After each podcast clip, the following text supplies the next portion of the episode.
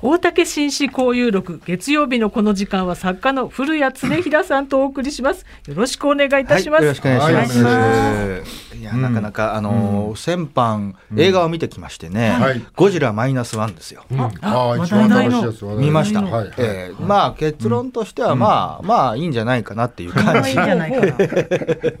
ちょっと辛口で言うとまあそんな感じかな。あのまああのああいうゴジラがあってもいいと思いますし、まあ舞台がね、あのシン・ゴジラとは違って敗戦直後の日本というところは、まあ初代ゴジラを彷彿とさせるところがありましたし、まあ良かったと思うんですけどまあそうですね、まあゴジラ可愛かったですね。なんか動物っぽいんですよ。飛行機がブーンってきたら、猫とか犬みたいにそっちの方クッて向くんですよね。そこがすごい可愛かったです。まあまあまああのそういうゴジラがあってもいいかなって私は優しい目で、大人向きなんですか？子供向きなんいや大人向きだと思いますよ。大人向き。ええ。まあ監督がね山崎監督ですから、まあ永遠のゼロよりは良かったんじゃないかなっていうぐらいかな。ええ。まあまああの要するにすごくいいいい作品なんですけれども、その結構ね割とあのいい意味で言うと説明過剰な部分があるので、うん、あのまあ、そういうのが好きな方、い、いんじゃないかなと思いました。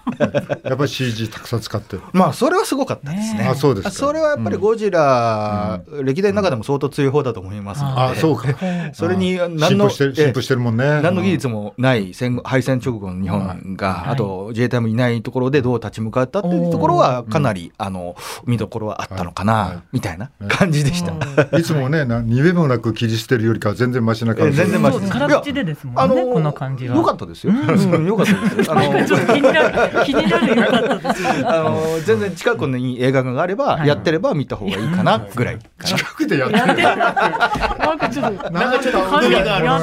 辛口ですか。辛ちょっと辛口なる辛口映画ね。良かったですよ。良かったですからね。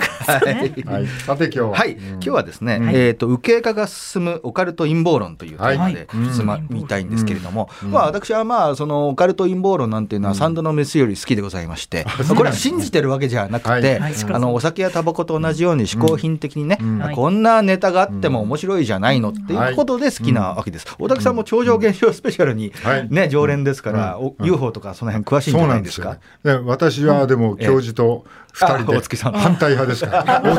大月教授と二人で反対派です。なるほどね。いや、俺毎回年末楽しみにしてるんですけれども、えさてこのオカルト陰謀論、まあ何をもってオカルト陰謀論とするかっていうのはまあいろいろありますけれども、やっぱり今言ったように UFO、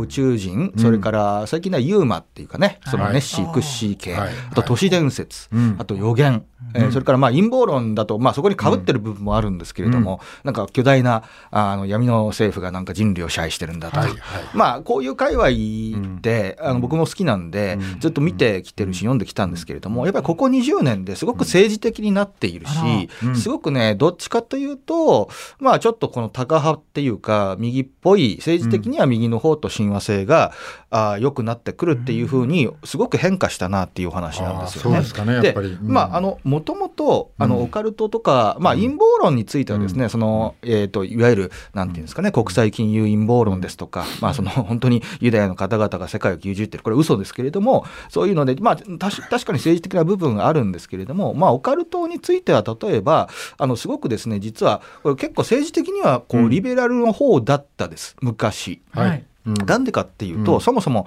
例えば、えー、ロズウェル事件で UFO の遺体が米軍に回収されてるんじゃないかみたいなね、ことをよく言いますけれども、うん、要するに、まあ、陰謀論もそうですよね、うん、それってあの要するに政府が何かを隠して、うん、えー、あるいは国際組織の中に自分の国の政府が何か入って悪さをしてるっていう世界観なんで、今の政府とか今の与党には反対なんですよね。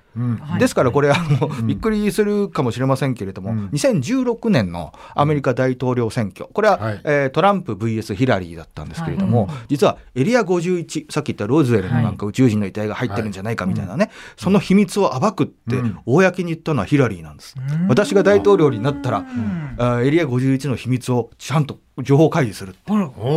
要するに政府が何か悪さをしている。政府が信用できないからっていうふうな、うん、えー、観念があるもんですから、うん、どっちかというとこういうことを言う人っていうのは割とまあ政治的にはリベラルの方だったんですね。で例えばですね、昔は例えば UFO とかオカルト、まあ、陰謀論も若干入ってますけれども、そういったものっていうのは割とこう反戦とかね、平和のメッセージっていうのは必ず入ってていたんですよ。例えばスピルバーグの出世作でありますあの未知との遭遇ってありましたよね。まあご覧になったと思うんですけど、あれはまああの時代は冷戦時代でね、米ソが本当に核戦争をやるかないかっていう最後の方の時代でしたけれども、あの映画っていうのはあの宇宙人と交信する時っていうのは言葉を使えないので、音楽で交信するじゃないですか、バラリラリーっていうね、要するに音楽っていう非常に平和的なもので、え違う文明の人と交信できる。にもかかわらず、人類はね核戦争の冷戦の危機とかやって、宇宙人とも音楽で交流できるのに人間は何やってるんだっていう、そういうメッセージが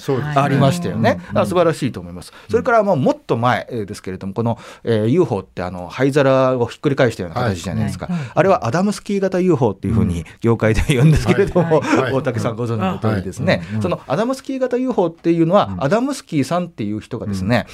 あの砂漠地帯で車を運転していたら突然ああいう形の物体にあって、それは金星人のですね、えー、金髪壁眼の女性が乗っていて、えー、それで、えー、それを世間に言ったがために、あのタイプをアダムスキー型っていうふうになったんですけれども、そこでアダムスキーは金星人かっこ仮に何て言われたかっていうと、なんで君たちは核開発をして冷戦なんてやってるんだと、金星は平平和だよ、あの人権は保障されていて、貧困もないし上もないし、地球人も金星を見習いなさいっていうふうに言われたと彼は言ったんですね、ですからアダモスキーはその後世界各国で反戦と平和の講演会をするんです。でこれは当時やっぱりそのオカルトとか、まあ、UFO でもいいんですけれども、まあ、ある種その UFO を隠してるっていうのは陰謀論にもつながっていくんですけどね。これってやっぱりすごくね世界平和のメッセージとね結びついていたんですよ。はい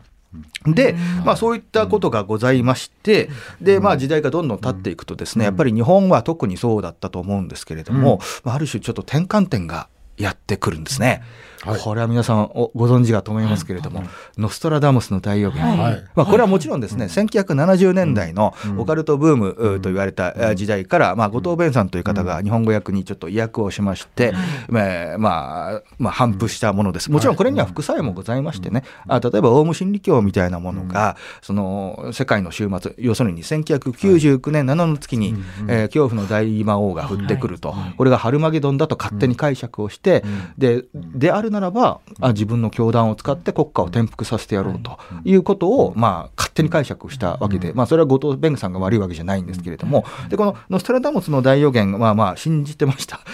信じてなかったですか？俺はでもほら、ね、俺はし信じてなかった。です、ね、信じてなかったですか？えでもでも巷では結構、はい、ね、でもその日過ぎちゃったからね。そう。そう。何事もなく。でしたやっぱ怖かったです。いや僕もそうそう思いますね。なくなっちゃう。あの99年の7の月世界は滅ぶのだってね。アンゴルモアの大王がってアンゴルモアってなんだよっていう。まあこれはネタバレをしますとですね。まあノストラダムスっていうのはフランスのえっと医者でありえっと占い師なんですよ。であの時代的には織田信長の時代ですね。大体えっとだから16世紀半ばぐらいに活躍した人でで彼ははあのいろんな予言の書を書いてその一つが大予言だって言ってことをベンさんが作ったんですよ。はい、でノストラダムスっていうのは、うん医者なんで、うん、まあ、当時ペストがすごい流行してましてね。で割と結構まあ今みたいに抗生物質とかないですけれども、うん、割と科学的なすごく近代、まあ、近世的な、まあ、当時ルネッサンスなんで、近世的な考えを持った割とインテリで、えプラスその王宮の中に、えー、こうなんていうか専属の占い師だったんですよ彼は。だから当時の人はいろんな職業を持ってるんで、その時にあのアンリ2世っていうフランスの王様がいたんですけれども、まあちょっとなんていうかなちょっとこう先生的な王様だったらしくてですね、で自分は王宮の中にいて給料もらってるから、あのでもインテリだからねやっぱり批判したいじゃないですか、でもあの自分のね所属してる王宮なんだから、あの面と向かってね、アンリはダメだとか、その周辺は腐ってるって言えないじゃないですか。殺されちゃうしね。だからポエムにしたんですよ、わけわかんないポエム。なるほど。それがだからアンリ朝への無縁なポエム的な批判だっていうことに今はなってます、だから予言でも何でもなくてあれは時事評論なんですなるでそれをそれを解釈して予言だって言ってるわけですね。で、まあ、こっからが本題ですね。この右傾化が進むオカルト陰謀論。いや僕もねまあさすがに99年の7の月に世界が滅ぶってことはないでしょうと思ってましたけれども、うん。うん、まあ、日本ではその後藤弁さんの本が大ヒットしましたので、はい、信じてる方もいらっしゃったと、で結局何もなかったですよね。でこれがまあ効果不効果非常に問題で、え何もなかったもんですし、またそのノストラダムスの大予言と言われたものは、うん、なんかこうどっかから例えばまあそれが宇宙人なのか隕石なのか分かりませんけれども、うん、どっかこのすごく理不尽な不幸が突然やってきて、しかもそれがなんか漠然としてるじゃないですか、よく分かんない、でも地球が滅びちゃうんだったら一種のまあ終末思想みたいなものなんですけれどもそれが何もなかったがためにですね、えー、つまりまあすぐ21世紀になるじゃないですか、そうすると、えー、そこからのオカルト陰謀論っていうのはまあ一部ですけれども、そのなんかその漠然とした終末みたいなことはもう信用できなくなっちゃうんですよ、だって外れたから、はいはい、これがやっぱりオカルト陰謀論会話の最大のかなりの分水嶺でね、今度はやっぱりその漠然とした何かが襲ってくるとか、それで人々が不幸になっちゃうっていう言説が通用しないんで、だから具体的な脅威っていうふうにいくんですよこれが。なるほど。ノストラダムスの大予言が終わったんで、そうするとじゃあ具体的な脅威って何ですか、でもそれは日本に引き寄せて考えないといけない、具体的な脅威って何、それは中国脅威論です。中国脅威論、だからノストラダムスの大予言が大外れしちまったがために、今度やっぱりその界隈ってって要するにそれはいいとか悪いとかではなく、うん、具体的な脅威とか具体的な恐怖をオカルト陰謀論の中に混ぜていくっていうのがね、この20年ですっごい強くなったんですよ。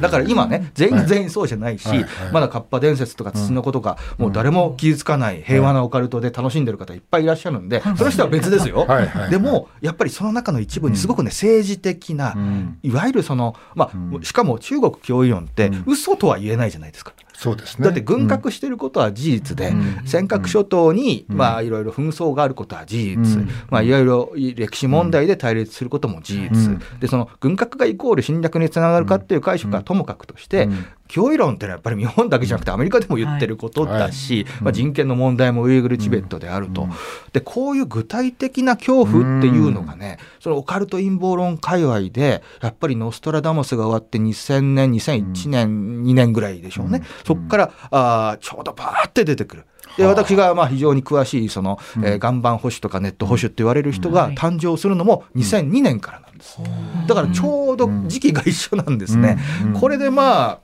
20年ぐらい来てますね、今は。だから、あのその結果どうなったかっていうと、まあ、中国協力は僕は否定してませんけれども、やっぱり過剰な、えー、まあ、要するにノストラダムスの変な代替みたいなものがまかり通って、そこに、まあ、ちょっと本当に高等無形な、えー、陰謀論、都市伝説っていうのはこう普通複雑に絡め合って、まあ、最近だと、なんでしょうかね、そのあんまり名前言いませんけれども、ちょっとオレンジっぽい政党とかが、そういうことを言ってるのかな、みたいなことを考えるわけですけど、まあ、私何が言いたいかっていうと、そのオカルト陰謀論って僕すごく愛してきたんですよ。だって宇宙人が地球に来てるとか、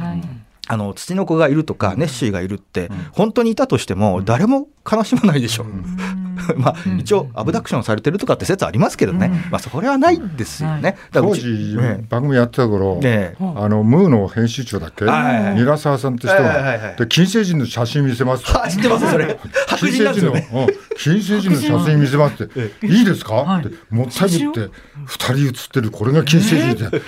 から見てもアメリカ人 アメリカ人がソフトボーかぶってて二人写っていやだから。ずっこけたずっこけた。めちゃくちゃ面白いじゃないですか、まあね、だからその結局僕は何、うん、なんでオカルトとかが好きなのかっていうと、うん、あの誰も悲しまないし、面白いからエンタメなんですよ、でもそれが割と結構この20年でノストラダムスのポストノストラダムスとっても政治的なものと結びついて。その政治的なものは言うのはいいんだけれども、それは過剰に脅威論を煽ったら現実にその住んでる方がい。らっしゃるのでね、だから余計にあれですね中国脅威論っていうのも確かにあるからあるから。そのあるものに対して余計になんかこうアピールされちゃうと、ええ、あのその過剰な防衛にそそそれともとに過剰防衛に走っていかなくちゃいけなくなる。一部の、うん、まあ、何かが防衛費増大にも関わってるのかなとかと考えたとしたら、ちょっと良くないオカルト陰謀論が今出てきてるなっていう話でした。なるほど。ありがとうございます。しかも時代遅れのトマホークじゃちょっと無理じゃないかと。あれは意味のない兵器なので。